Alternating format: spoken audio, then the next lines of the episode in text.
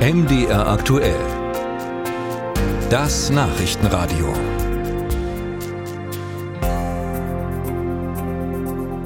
Ist es eine gute Idee, dass die Industrie den Strom deutlich billiger bekommt als wir alle? Wirtschaftsminister Habeck hat diese Gedankenspiele, weil Energie ja nach wie vor teuer ist und weil er befürchtet, dass Unternehmen, die viel Energie brauchen, in andere Länder abwandern könnten. In den USA zum Beispiel kostet Energie nur einen Bruchteil dessen, was in Europa bezahlt werden muss. Und deshalb kommt die Idee vom Industriestrompreis ins Spiel. Aber braucht es den wirklich? Ralf Geißler hat sich umgehört. In Leuna, Ostdeutschlands größtem Chemiepark, hoffen die Unternehmen auf bessere Zeiten. Wegen hoher Energiepreise musste die Produktion gedrosselt werden. Zeitweise lag sie nur noch bei 50 Prozent des Möglichen. Inzwischen läuft es wieder besser. Trotzdem sagt Chemieparkmanager Christoph Günther, Deutschland benötige einen staatlich gestützten Industriestrompreis. Es gibt dieses Instrument bereits in unserem Nachbarland Frankreich. Dort ist der Strompreis für große Industriebetriebe auf ungefähr 40 Euro pro Megawattstunde begrenzt begrenzt. Und daran sollte man sich orientieren. Mit einem solchen Industriestrompreis wären wir dann auch in Deutschland wettbewerbsfähig. Mit Günthers Vorschlag müsste die Industrie nur noch 4 Cent je Kilowattstunde Strom bezahlen. Das wären nochmal 2 Cent weniger, als Bundeswirtschaftsminister Robert Habeck vorschlägt.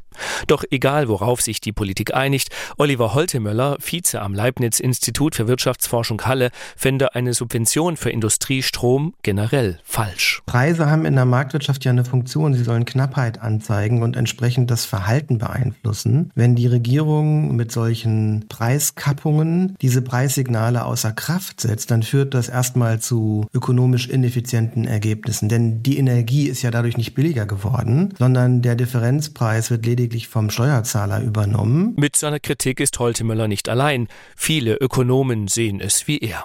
Sachsen-Anhalts Wirtschaftsminister Sven Schulze stellt sich trotzdem auf die Seite der Industrie. Der CDU-Politiker sagt, der Industriestrompreis sei notwendig, um Firmen zu halten. Wir haben in Sachsen-Anhalt sehr, sehr viele weltweit agierende Unternehmen und die könnten mittelfristig auch ihre Produktion an anderer Stelle, dort wo Energie günstiger zur Verfügung steht, entsprechend dorthin verlagern. Das wollen wir verhindern. Ähnlich sieht es Sachsens Umweltminister Wolfram Günther. Der Grüne argumentiert, Deutschland baue sein Energiesystem um und werde nach 2030 aus ausreichend Ökostrom haben. Bis dahin müsse man den energieintensiven Unternehmen eine Brücke bauen. Andernfalls kann es sein, dass wir zwar dann in den 2030er Jahren ein hervorragend umgebautes Energiesystem haben, aber dass uns die energieintensiven Unternehmen abhanden gekommen sind. Und wenn die einmal weg sind, kommen die auch so schnell nicht wieder. Und genau dieses Risiko, das müssen wir jetzt vermeiden. Bei Ökonom Holtemöller verfangen diese Argumente nicht.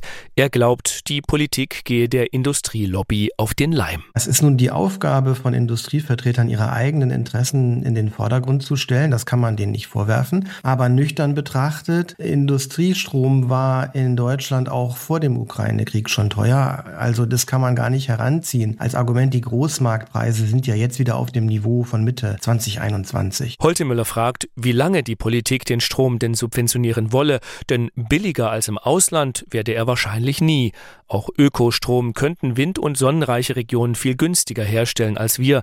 Der Wirtschaftswissenschaftler befürchtet deswegen, aus der Hilfe für die deutsche Industrie werde am Ende eine, Zitat, sehr langfristige Subventionsmaschine.